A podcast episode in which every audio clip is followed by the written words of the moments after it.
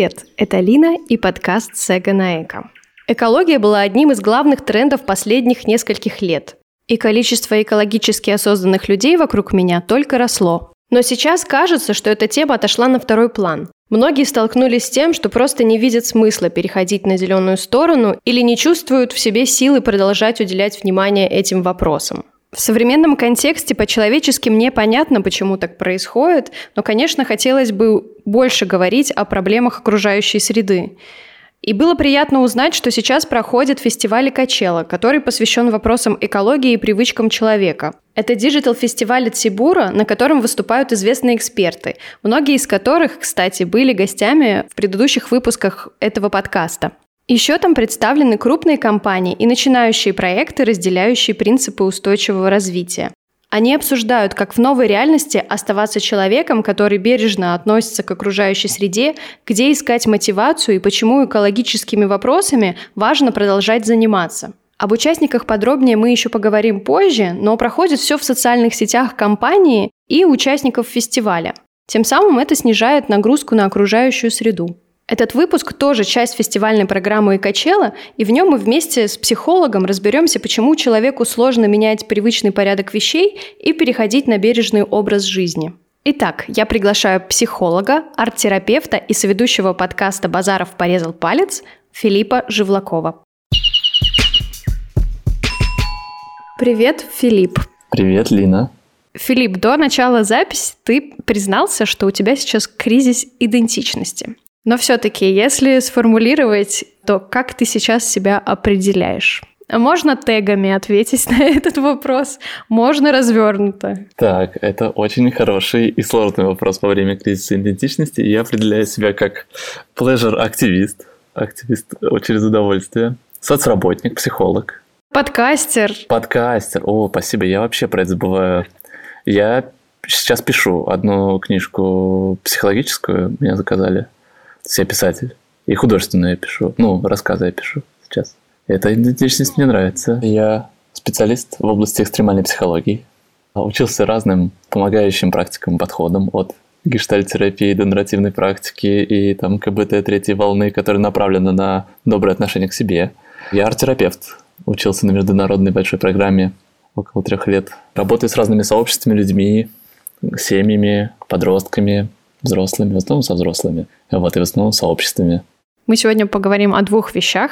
Это советы по сокращению негативных эмоций при переходе на экологичный образ жизни и обсудим советы по влиянию на свое окружение на этом пути к успеху в экологичном образе жизни. Были у тебя какие-нибудь подобные случаи? Ты вообще себя считаешь человеком, который интересуется вопросами экологии? Когда ты мне написала, я подумал, блин, я вообще не экологичный чувак. Я не разделяю мусор. Все, я уже себя утопил, так что слушатель выключил здесь. Ну, то есть, когда ты мне написала, я подумал, окей, давай поговорим, мне кажется, это интересно. Знаешь, такой, типа, плохой и хороший коп. Но потом я начал задумываться, а что я вообще делаю для экологии, парюсь ли я про нее? И вообще, да. Ну, то есть, я вот, когда появился, мне кажется, коронавирус в нашей жизни, я вообще понял так для себя, что ну, вот климатические изменения приводят к тому, что в мире происходят новые болячки. То есть, меня это стало как-то волновать. И я начал думать, какие у меня вообще есть эко-опыты в жизни что я делаю точно? Ну, я начал с такого, что я пытаюсь употреблять меньше воды. Ну, то есть я ее пытаюсь не, знаешь, как это? Не расходовать не зря. Не расходовать зря. Раньше у меня была вот привычка, что ты чистишь зубы, и вот оп, ты чистишь, и, и вода тебе не нужна, но она течет, течет, течет. Уже 60 лет прошло, все течет ну, там, со стирками, гигиенами, вот это все у меня есть какие-то, ну, устоявшиеся отношения. И иногда я таскаю батарейки в, в пальто, и я их могу засунуть ну, куда тогда, когда увижу. И это все время в каких-то случайных местах. Были времена, когда я курил самокрутки, и я таскал с собой бычки в такой, знаешь, специальной коробочке с подживачки какой-то, и тоже их выбрасывал. Когда я жил с Борисом Александровичем, мы сортировали стеклянные бутылки в специальные зоны. Ну, то есть, и когда у меня были какие-то соседи, которые сортируют мусор, я, конечно же, поддерживал все эти правила. Ну, в плане, я этим не занимался, это делали они, но я не, знаешь, у меня не было никакой, никакого сопротивления этому миру. Вот, у меня вот такие вот отношения. То есть они не активные, они пассивные. Ну, все-таки какие-то эко-привычки у тебя все же есть. Испытываешь ли ты чувство вины из-за того, что ты не сортируешь, или считаешь ли ты, что ты делаешь недостаточно? Нет, у меня нет чувства вины. У меня нет обвинителей, во-первых, внешних. Это мне очень повезло. Я вот когда про это думаю, и я смотрю, как делают мои друзья, которые прям, знаешь, сортируют мусор, у них вот разные, типа, ящички. И таких друзей достаточно много в моем социальном пузыре. И я восхищаюсь, конечно, но я пока думаю, что для меня это высокопороговая штука. Ну, то есть вот так вот сразу. И когда вот я начал вспоминать после твоего письма, я подумал, вообще я делаю достаточно... Да, что-то, что-то я делаю, есть какие-то шаги. То есть я подмечаю, что в какой-то момент и, ну, может быть, я и буду, у меня будут разные, знаешь, вот эти контейнеры для мусора. То есть я не, не исключаю такого. С мусором и с разделением мусора, конечно, у меня тоже есть личные истории в семье, в родне. Очень часто мы такие все одинаковые, такие разные одновременно. На одной жилплощади сосуществуют люди с совершенно разными какими-то представлениями о добре и зле. Ну, допустим, моя тетя искренне не понимает, почему бабушка то есть ее мама, выбрасывает органические отходы не просто в отдельное ведро, при этом она не использует э, даже пластиковые пакеты, мусорные мешки.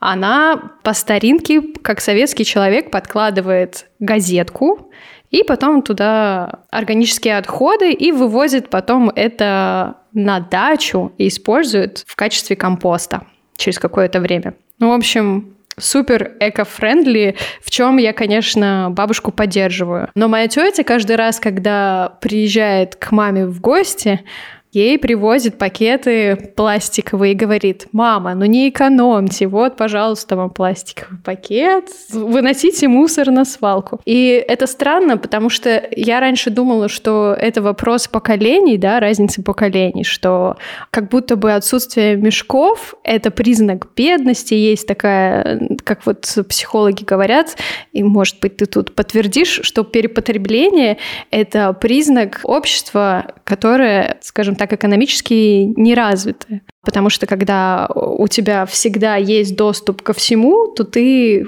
предпочитаешь покупать столько, сколько тебе нужно, чем бросаться на распродажи или просто скупать все безумными количествами. Но это может быть, знаешь, следствием, ну, типа, травмирующего там опыта, ну, там, той же войны, когда ну, там была, знаешь, какая-то вот есть эта история моя любимая про травму коллективную, семейную, когда, ну, там сидит мама и дочь на кухне, и мама, типа, привет сковородку, и дочь спрашивает, «А почему ты это делаешь? И мама говорит, я не знаю, так делала моя мама. Она звонит ей по телефону и говорит, мама, а почему ты так делаешь? Она говорит, я не знаю, так делала моя мама. Она звонит своей маме, и та спрашивает, ну, а ты, мама, зачем так делала? И так говорит, я не знаю, так делала моя мама. И я, ну, это очень долгая, долгоживущая женщина, и уже там 173 года, и она говорит, я так делала, потому что у нас не было масла. Ну, и вот э, из-за того, что мы были там свидетелями этого, и нас там, не знаю, заставляли что-то доедать. Ну, то есть вот эти все... Ну, в общем, много привычек построены на каком-то, на самом деле, темном, темном прошлом. Как не, ну, доедать еду, не выбрасывать, донашивать, не тратить деньги. Но вот эти, которые ты перечислил, привычки из прошлого, которые шли как будто бы от нехорошего, да, они сейчас как раз-таки трактуются как эко-привычки, и они такими и являются. Не выбрасывать еду – супер. Донашивать старое, не перепотреблять или, там, не знаю, пользоваться чем-то долгое количество времени. Супер. Тоже эко-привычка. Классно. И еще, если вспомнить э, оборотные тары в Советском Союзе прекрасные, когда ходили за молоком или кефиром, неважно, со своей стеклянной бутылкой. Это же тоже супер уровень, к которому сейчас э, многие ритейлеры стремятся, но это очень сложно массово внедрить в жизни людей. Но видно, видишь, в чем, в чем различие между там экоактивизмом и типа травмирующим опытом, то, что ну, на экоактивизм как будто есть ответ, типа, зачем это надо делать, в то время, когда ребенка там заставляющего есть или донашивать, говорят, типа, там, не спорь, ну, типа, и, ну, или там, я голодала, а ты, типа, будь там благодарен. Ну, в общем, за этим не стоит вот этот осознанный ответ, слушай, да, ты прав, не доедай, я травмированная мама твоя, я просто плохо представляю такой ответ, вот, но за этим стоит, правда, какая-то Я твоя страшилка. травмированная мать. Да, за этим стоит просто страшилка. Доедай, я переживаю, что ты будешь голодный. То, что я была голодной, мне было стрёмно. Ну, то есть вот такая вот. Кстати говоря, возвращаясь к обсуждению моих родственников, то есть я считаю, что бабушка как раз-таки экоактивистка. Она следует совершенно всем примерам экоактивизма, которые сейчас, э, не знаю, в любую статью об экопривычках в семье зайди, и там будет описано все, что делает бабушка. Мы там дальше обсудим. Но при этом следующее поколение, поколение, считай, моих родителей, они по-другому это все воспринимают. Я, конечно, не хочу все это привязывать чисто к поколенческой истории. Но мне кажется, она имеет место быть, фантазирует тоже. Ну да, хорошо. А наше поколение, как ты считаешь, вот э, среди нас все-таки больше людей или меньше, которые задумываются об окружающей среде? Я думаю, что больше. Я думаю, что больше. У меня такая, знаешь, фантазия есть. Ну, я не знаю, я, у меня нету ни данных, ни цифр, ни исследований, но я думаю, что цифра большая, на самом деле, больше, чем было тогда. И знаешь, вот ты когда рассказывала про там и про бабушку, и когда рассказывала про то, ну, то, что я перечислил там про опыт не, ну, темного прошлого, как ответ – да, там на настоящее, то я думаю так, что вот э, в эпоху, там, не знаю, Второй мировой войны был дефицит и поэтому ну, возникла вот эта там идея доедать, донашивать, ну, забирать. А потом следующее поколение, оно там типа следовало за этим и приняла, там началась эта, знаешь, последовательная травма. А следующее поколение было таким, знаешь, ответом на дефицит, типа, значит, переизбыток. Это когда у тебя много вещей, много бутылок пластиковых, много всего. И сейчас это вот, мне, это моя фантазия, вот что сегодняшние дети, подростки и взрослые, это уже с этим выстраиваются какие-то новые отношения, какие-то более здоровый, знаешь, вот эта вот э, история про минимализм, да, какая-то появляется в стиле, про заботу о планете, что он становится больше, что там озоновые слои все расслаиваются, болячки появляются, и появляется какой-то осознанный вопрос, а чего, а зачем, а почему? Ну, то есть, я думаю, что до этого не было просто вопросов, а зачем, а почему. Было просто, было мало, я хочу много.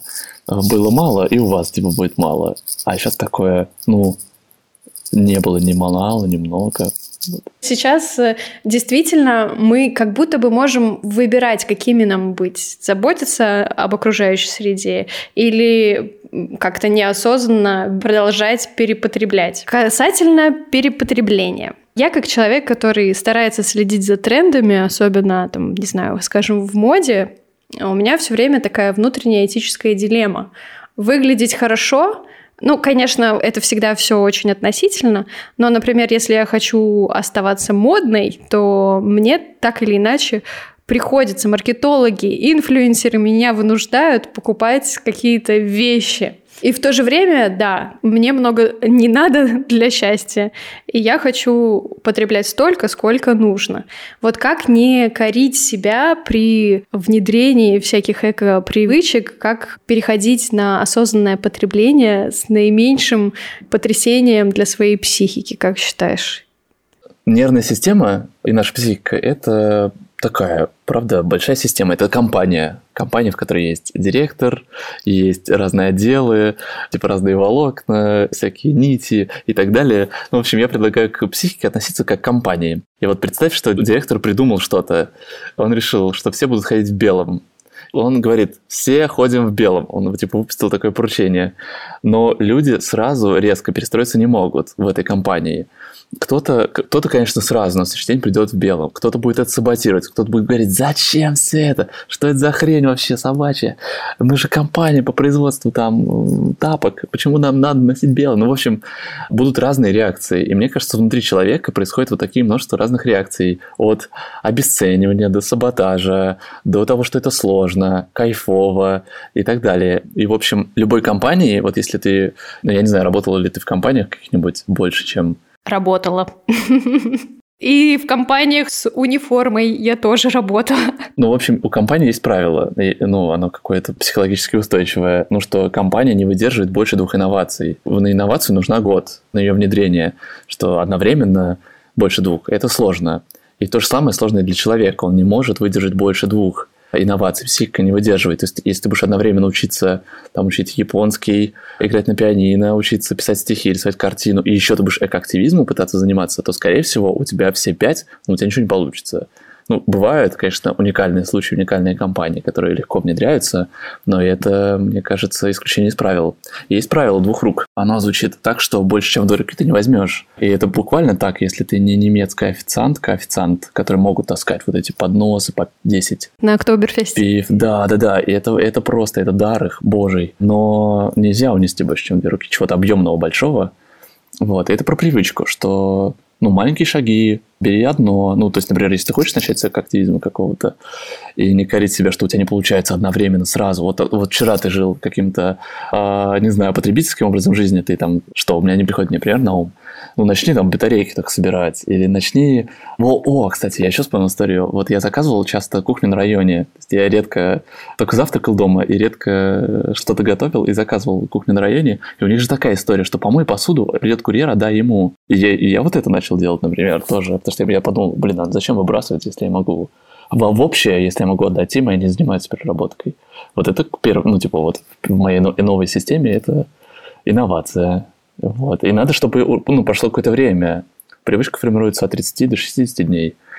Когда у тебя получается что-то уже на автоматизме, ты внедряешь что-то новое уже. Разделяешь мусор, не знаю, пачки собираешь. Такая у меня фантазия есть.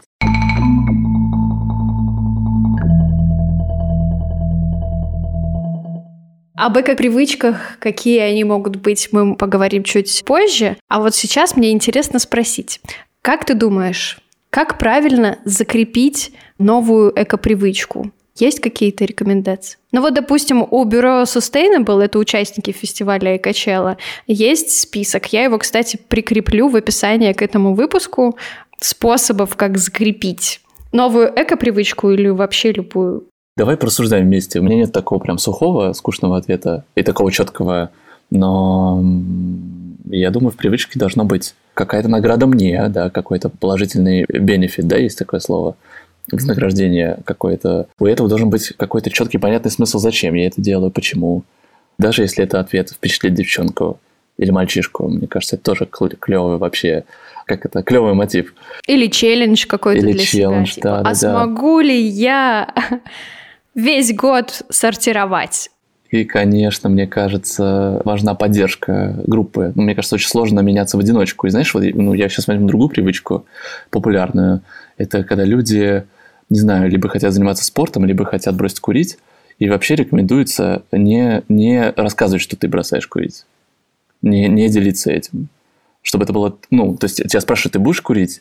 Не надо говорить, нет, я бросаю. Ну, в плане, это моя рекомендация. Потому что люди говорят, о, круто, и у тебя уже получается, ну, мозг получает уже какое-то социальное одобрение, ты внутри себя хлопаешь и говоришь, ну, все, может закурить. Теперь давайте типа, сигарету. Клево, это, это круче, чем секс, да.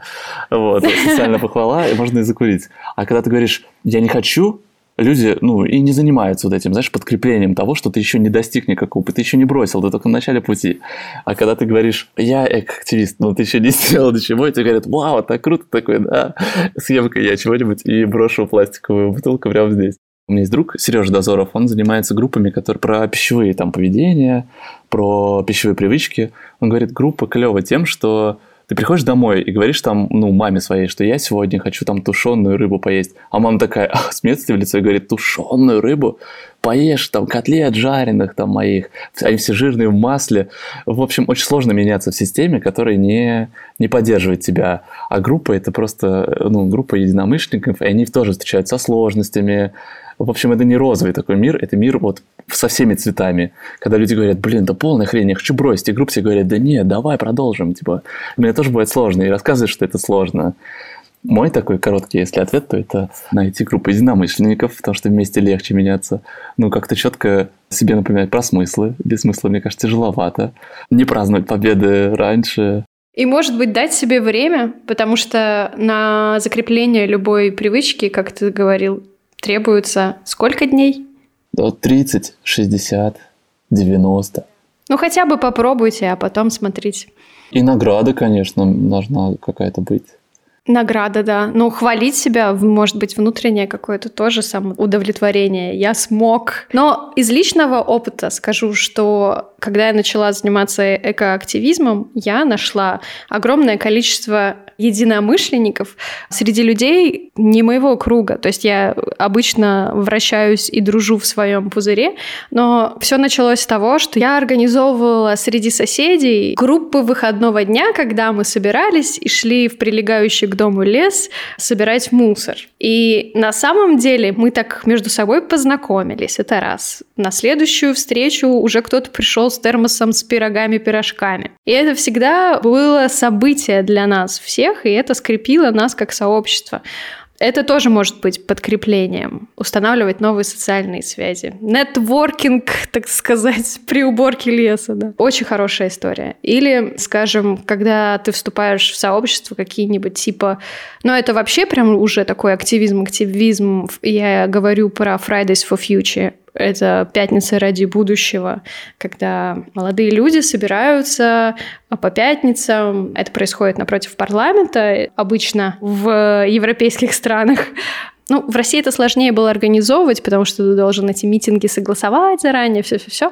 Но как бы ты тоже находишь людей по интересам. И вилка возрастная была от студентов до пенсионеров, что, согласись, тоже классно. Так что сообщество — это может быть подкреплением для привычки. Ну вот если думать про бабушку, которая собирает компост, то это я фантазирую, конечно, что это скорее типа так делала ее мама или так, так делала ее мама. Ну, в плане, я думаю, что это какая-то, ну, просто семейная какая-то традиция, да.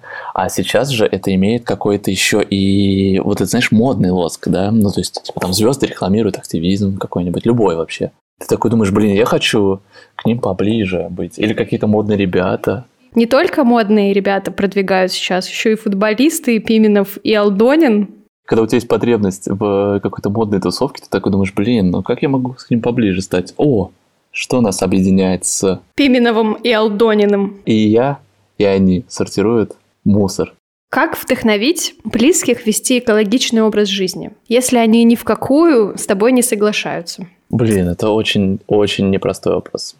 Вообще мне, знаешь, на терапии же часто так бывает, что люди приходят и говорят, я хочу, чтобы моя мать меня поняла, чтобы она делала так, чтобы папа делал так. И, знаешь, зачастую, может, чем мы там работаем, это с каким-то принятием, что, возможно, так не будет, как хочется вот есть такая воронка, называется воронка и тревоги, воронка принятия. Это вот это, знаешь, где горе, гнев, вот это все, где в конце наступает... Отрицание, да. Отрицание, да-да-да. Мне кажется, вот с этим надо тоже будет встречаться в семье, что, ну, такое может быть, что там мама, папа, партнер, собака, никто не поддерживает тебя в изменениях. Кот отказывается сортировать свой лоток. Да, а хотя было бы неплохо, если бы он в это включился. Я бы, наверное, с этого, ну, с этого начал, что, ну, принимать какую-то грустную реальность, что такое может быть. Второе, э, что мне хочется, знаешь, рекомендовать, это, конечно, что все выходит... Мы сейчас же говорим не про детей, а про ну, взрослых же, да? Просто я думаю про детей немножко, про детей немножечко по-другому. Про взрослых. Я думаю, что все, конечно, лучше, когда есть место не, знаешь, не радикализму да, какому-то, а когда есть место любопытству, рассказыванию историй. Я не знаю, там слушает мама, или папа Аллу Пугачеву. И она говорит, а, кстати, вот Алла Пугачева тоже сортирует мусор. Я не знаю, это я фантазирую просто. Вот, но ну, у родителей же есть какие-то кумиры, которых они любят. Собственным примером. Ну, почему? Я могу быть кумиром моих родителей и показывать им, как можно, и объяснять, зачем я это делаю. Но при этом я верю, я верю в, в истории, что где-то у людей получается, они как-то... И ну, я фантазирую, что это, конечно, сделано через любопытство, любовь, уважение, а не через радикальные какие-то меры, где говорят, вы, мама, вы, папа, надоели, что вы не сортируете мусор, а давайте так. Мне кажется, что самое, конечно, ну, простое в этой истории, это вот, ну, делать это, и в какой, в, сталкиваться с каким-то непониманием сначала, а потом в какой-то момент, я думаю, там, не знаю, сказать им, я это, этим буду заниматься, а вы не мешайте мне. Хотя бы, как минимум, не обесценивайте мои вложения в это все. Мне кажется, это будет победой, когда родители и родственники не обесценивают то, чем ты занимаешься. Можно еще попробовать привлечь через игровую механику, как вот есть чистые игры, тоже можно, я не знаю, придумать какой-нибудь конкурс, соревнование или что-то, что поможет вам весело провести время и с пользой. Или просить маму собирать батарейки, и это какой-то способ вообще соединяться, знаешь, типа встречаться, и она говорит, смотри, я собрала для тебя. Потому что, мне кажется, у родителей в какой-то же момент начинается вот эта история про то, что они хотят, ну, становиться поближе, знаешь про твои увлечения, и ты говоришь, вот я, например, собираю батарейки. Они такие, ой, я собрала. Кстати, сейчас вот э, Новый год на носу. Отличная идея для подарка. Многоразовая бутылка, многоразовая авоська, какие-нибудь трубочки, которые не одноразовые. Хотя мне очень нравится идея, э, я это подсмотрела в Италии. Они берут макаронины и пьют свои апероли через макаронины. И я подумала, господи, это же просто гениально по-итальянски. Это к игровой механике, мне кажется, кстати, когда ты, ну, приходишь в гости к родственникам, и ты такая, мы пьем не из трубочек сегодня, а из макарони, все такие, ха-ха, клево, типа, угар. А на самом деле, ну, а вот в, это, в этой же какой-то развлекательной системе же есть что-то полезное. Еще я, знаешь, про что подумал, что вот все вот эти бутылки или вот есть же многоразовые, можно же взять вот эту пластиковую вилку в ресторане, ну, не в ресторане, а в столовке, да, на работе, а можно взять с собой вот эту переносную, такую классную. Я думаю, что красивые штуки тоже вообще ими хочется пользоваться, когда ты там маме, папе вручил классную посуду. Это как будто бы, с одной стороны, опять про потребление, но мы сейчас говорим о том, что лучше купить одну какую-то хорошую, качественную вещь, которой ты будешь долго пользоваться, чем постоянно покупать воду в пластиковых бутылках, выбрасывать их, не сортировать и в общем. Есть еще куча других эко-привычек. Например, вы можете заниматься энергосбережением, выключать свет, поменять лампочки на энергосберегающие. Вы можете перестать лить воду. Вы можете отдавать ненужные вещи. Есть, кстати, платформы. Посмотрите, в предыдущих выпусках я общалась с SEO такой платформы, которая организовывает сбор и обмен ненужными вещами в целом, игрушками в том числе. У меня есть еще пункт про месячные без пластика. Это про менструальные чашки что тоже, в принципе, может быть подарком кому-то, наверное, очень близкому. Подруге, лучшей подруге. Есть куча не самых очевидных вариантов, как перейти. Но даже туалетная бумага. Вы можете покупать идеально белую из первичной целлюлозы, а можете покупать из переработанной, например, из макулатуры. Да? Она может быть не такая визуально красивая и пахучая, но нам ее не нюхать, скажем так. Главное, чтобы функция выполнялась. Как принимать разочарование? Например, ты всю неделю заботливо сортировал мусор, выбросил его в неправильный контейнер или в правильный, но, в общем, ты заметил, что мусоровоз это все свалил в одну кучу и увез. Как принимать эту боль, что все было сделано зря? У меня два ответа рождаются в голове. Я думаю, первое – это грустить и злиться. Знаешь, как-то принимать вот эти эмоции. Мне кажется, это полезно вообще. Подумать, вот тупо получилось вообще. Ну и как грустно. И знаешь, ну я просто представляю... Вот дерьмо. Вот дерьмо. Я еще представляю человека, и так хочется сказать, блин, все было не зря. Но мне хочется сразу так его обыгревать, сказать, ну, сочувствую, да, это правда тупо, это правда грустно, что такое дерьмо произошло знаешь, сразу обесценивать старания, и хочется же сразу сказать, да пошло на все куда подальше. И мне кажется, тут важна поддержка сообщества как раз-таки. Ты говоришь сообществу, что типа вот дерьмо вот такое произошло, и они говорят, у меня так же было, я сделал вот так-то. Ну, начинается вот это вот мозговая какая-то активность. Потому что я думаю, же есть же, я не знаю, ты, наверное, тоже видел вот эти видосы, в метро же стоят вот эти, типа пластик, бумага, что-то там еще. И потом это все сортируется в одну корзину в итоге. И я такой думаешь, какого, типа, хера это было вообще? А потом ты узнаешь, что есть пункты принятия мусора. Ну, то есть, если у тебя, тебе хватает сил, времени, желания туда довести, ну, то ну, довези. И там же какое-то другое отношение к этому, да. Ну, кстати говоря, мы, тема мусора сегодня э, раскрыта, я считаю, но я хочу все-таки добавить для слушателей, что на сортировочных обычно происходит досортировка мусора. И даже если вы плохо что-то там отсортировали дома или при погрузке ваш оператор вывоза. Потом на заводе это все дело на конвейере, на ленте люди ручками досортируют. Поэтому не делаем преждевременных выводов, это раз. А во-вторых, есть еще такой совет. Сохранять активную позицию, потому что именно так создаются перемены. Но увидел, что что-то происходит не так. Позвонил куда надо и сказал, а почему это вы все свалили в один контейнер? Так, так, так, давайте разберемся. Как же так вышло? И вам человек на том конце телефона может сказать, вы не волнуйтесь, мы все это дело досортируем. Или может сказать, ну-ка, ну-ка, а вы записали номер машины? В общем, запускаем цепочку действий. Ну, видишь, все так и работает. Такой разозлился сначала, такой, я сейчас всем там так позвоню. Идешь такой, звонишь. Здравствуйте, извините. Такой, извините, пожалуйста, я что я так вас... скажу все. А, простите, пожалуйста, я, я, я... Вы говорите, простите, до свидания. И кладешь пишешь своим друзьям, и такие, так, сейчас я сам позвоню, и как скажи-ка номер машины. Ты говоришь, 650 АТ. Все, сейчас я позвоню. И твой друг, злой коллега, звонит, и он говорит, все нормально, Женя, ты чего? Все хорошо. Там досортируют. При этом примере ты, получается, как социальный клей, это для тебя, этот инфоповод. В общем, как ни крути, хорошо. Хорошо, вот ты говорил, что с детьми по-другому. Но а как воспитывать э, детей, чтобы они выросли экологичными людьми? Это какие-то специальные условия им надо создавать? Да, я думаю, что да. Дети очень легко чувствуют фейк вообще. Ты можешь им рассказывать, как важно заниматься спортом, как важно, там, не знаю, не курить. Но когда ты сам куришь и лежишь на диване, ребенок думает, что-то какая-то это хрень вообще.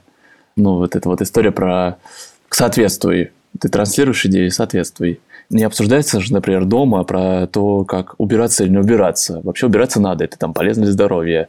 И это просто правило дома. Ты родился у нас, сын, дочь, будь любезен, поддерживать чистоту дома. Ну, тут можно как будто бы не, не сусолить. А при этом надо как-то и просвещать, да, зачем мы это делаем. Мама с папой что-то сортируют, мама с папой почему-то врубают все время свет, мама с папой берут с собой бутылки, у тебя дочь тоже теперь красивая бутылка. Ну, в общем, это та атмосфера, в которой растет ребенок, и, и, ну, и он ее впитывает носом вот, и глазами. И мне кажется, опять же, когда это выглядит симпатично, к этому легко присоединиться.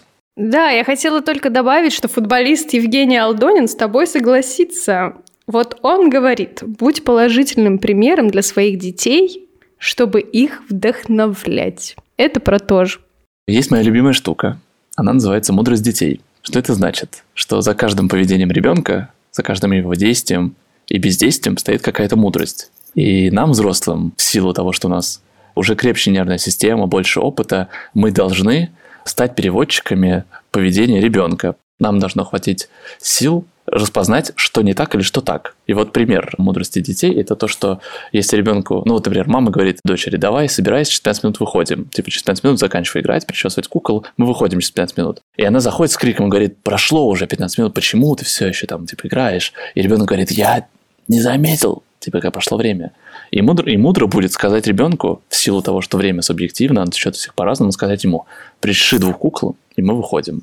И ребенок ему это легче сделать, ему легче это сочетать. И вот мы с тобой уже обсуждали про там игровые механики, про красивые бутылочки, про вот это все. Мне кажется, детям надо это все транслировать примерами, атмосферой, какими-то играми. Если у него что-то не получилось, можно полюбопытствовать, что не так, или понаблюдать, что не так. Я про эко, мне как-то сложно так, знаешь, сходу придумать пример. Но из серии про мусор он что-то бросил, можно спросить, почему так, там, не знаю. Он говорит, мне просто лень таскаться с этой бутылкой. Или у него свет все время горит в комнате, и ты такой все время орешь на него говоришь, выключай свет. А оказывается, ему там мало света, маленького какого-нибудь. И наша, типа, задача увидеть эту мудрость, сказать, что, ага, оказывается, надо ему лампу какую-то купить маленькую с там энергосберегающей лампочкой, фонарик, не знаю, надлобный. Или там, например, если он приходит с магазина с пакетом пластиком, в котором лежат бананы, например. Это, кстати, вещь, которая меня очень сильно ранит, когда я вижу, что заворачивают апельсин в пластиковый пакет каждый. Или там, например, банан. Ну зачем? Зачем им шкура в таком случае? Или вы их что, со шкурой едите? Ну, это интересный момент. Ну, в общем, если, подводить какой-то итог про детей, то я считаю, что про маленьких ну, помнить вот про мудрость того, что за каждым их действием или бездействием или непониманием есть какая-то логика, в общем. Ее просто надо уметь взрослому распознать, почему ему сложно то или иное Ну, то ли, знаешь, то ли время еще не пришло, то ли ему неинтересно в это, то ли я неинтересно это рассказываю, то ли я непонятно делаю, то ли я фейковый взрослый. В общем, с детьми играть, примерами, впитывать атмосферу. Со старшими, мне кажется, надо, ну, больше разговаривать, конечно. И, мне кажется, подросток может вообще в конфронтацию войти. Типа он говорит, я не буду это делать. А мне кажется, надо позволить ругаться, позволить спорить, потому что он может задать такие вопросы, которые что-то ну, могут обнажить, что что-то непонятно тоже. И мне кажется, в этом клевость конфликта, что конфликт э, на самом деле подчеркивает какую-то непрозрачность отношений или их сложность. Непроговоренность. Непроговоренность, да, какую-то. И, например, я думаю, вот я пошел в магазин, мне 15 лет, и мне продавщица выдает бананы в пакете. Мне кажется, мне будет просто стрёмно с ней вступать. Ну, то есть это, ну, мне кажется, не в зоне моего там ближайшего развития. Да, ты знаешь, и мне, мне не 16, мне тоже иногда бывает стрёмно. Ну, типа, я говорю, мне не надо, и вот, кстати говоря, в Грузии, поскольку ты сейчас в Тбилиси находишься. У меня получается не фрукты не брать в пакете, мне никто не... Ну, вот в Тбилиси были истории, когда женщина искренне говорит, да это бесплатно, добери. А, ну видишь, Мне так любовно в три пакета, что-то там... Что ты переживаешь, что это дорого, что это дорого, маленький пакетик. Как бы она от хорошего мне это делала. Пыталась угодить. Вот, это про мудрость, кстати. Нам, видишь, тут есть мотив, что она, она переживает, что не хватает тебя Ларри. А ты такая, да я не про Ларри, я же планету нашу переживаю. И она такая, а, все, все, сори.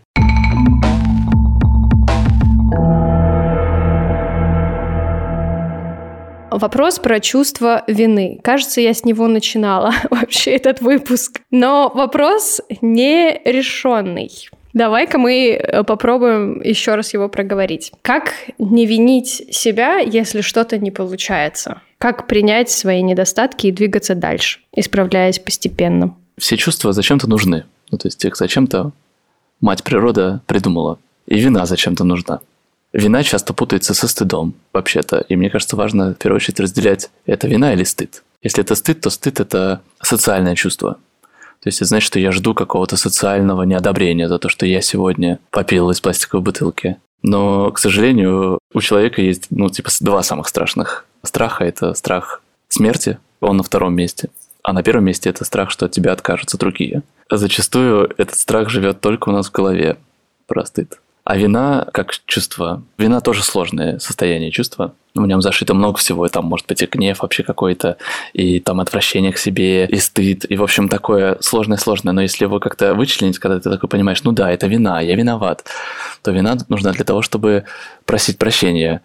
И тогда, ну, надо спросить, а перед кем я виноват? И у кого мне попросить прощения? И главное, как мне загладить вину? Все люди, в них есть и хорошее, и плохое. Что-то получается, что-то не получается. И критика – это же автоматическая реакция, она всегда с нами будет. Она никуда не денется. И если вы видите в интернете людей, которые говорят, что она исчезнет за три встречи, приходите ко мне на консультацию за 17 тысяч рублей, не идите, с критикой надо выстроить просто новые отношения, она всегда будет. Это реакция, которая приходит, когда мы не в ресурсе, у нас не хватает сил на изменения, у нас вообще какой-то пиздец происходит в жизни.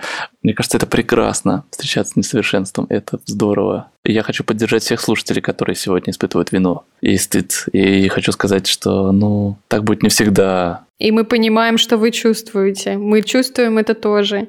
И нет предела совершенству. Но то, что вы это чувствуете, это значит, что вы на пути к успеху. Всегда придет какой-нибудь козел и скажет, что ты делаешь недостаточно, но намного больше людей, которые скажут, ты молодец, ты супер, сегодня не получилось. И слушайте но... этих людей. Да, да, их надо слушать, их надо держаться. А иногда козел, который придет и скажет, что недостаточно, это ты сам, кстати. Который скажет это? Да, сам себе. Это самый страшный козел. А это... А, видишь, а видишь, какая хитрость получается? У нас у всех клево развит навык заботиться друг о друге вообще. А навык заботы о себе он, конечно, хуже развит, потому что за ним стоит, ну, там, ну, страх эгоизма какого-то, там, не знаю, нарциссизма, ну, и вообще все вот эти дурацкие какие-то фразочки там от мамы, папы, бабушки, дедушки и друзей.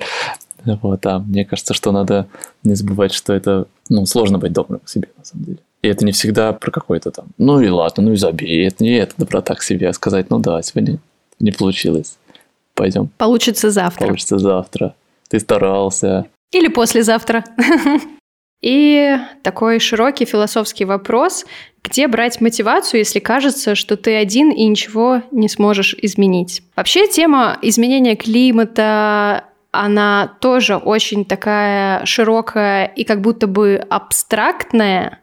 Совершенно недавно я услышала от SMM-коуча такую штуку, что в коммуникациях, как вот я общаюсь с аудиторией, пытаюсь двигать эко-повестку и рассказывать вообще, что происходит с климатом с точки зрения науки, потому что до сих пор более 60% россиян не верят в изменение климата, например. Это так э, статистика Росстата говорит. Да, я вообще, ну знаешь, как-то не удивлен. В общем, э, она сказала, что это совершенно нормально, потому что когда ты говоришь о чем-то, например, что произойдет через 15 лет, вот когда ты строишь предложение через 15 лет, то у человека, когда он слышит что-то, что будет в будущем, какую-то цифру, у него в голове такое типа error, error, error.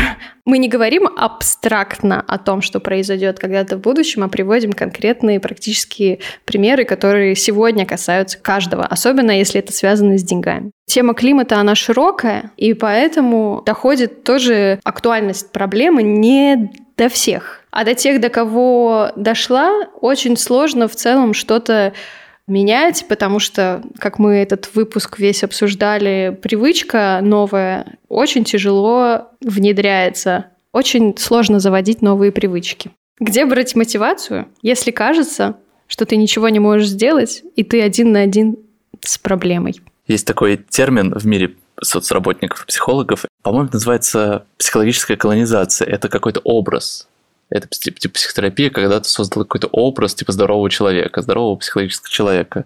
И потом психология как услуга говорит, и вот человек говорит так, я продам тебе, я тебя научу, как быть таким. Сама придумала, сама продает. Я как это мета-мета психотерапевт и мета-мета соцработник, я против колонизации. Я скорее за... Ну вот, есть же вот это вот тот же, знаешь, вот это стремление строить лучшую версию себя.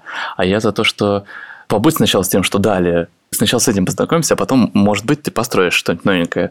Но, но почему-то вот э, колонизационная психология, она вот стремится сказать, что с тобой что-то не так. Мне кажется, важно порой терять мотивацию и терять веру в то, что ты делаешь.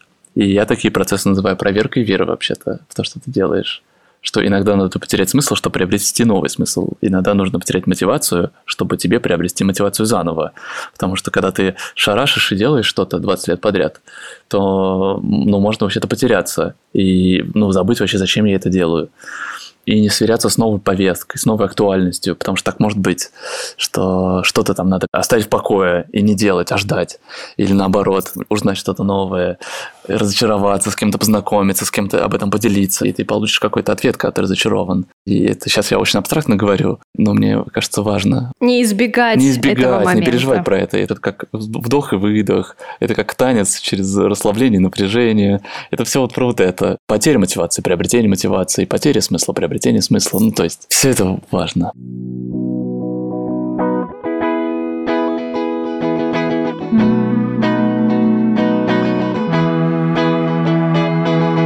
Все ссылки на организации, которые сегодня так или иначе упоминали, вы найдете в описании к этому подкасту.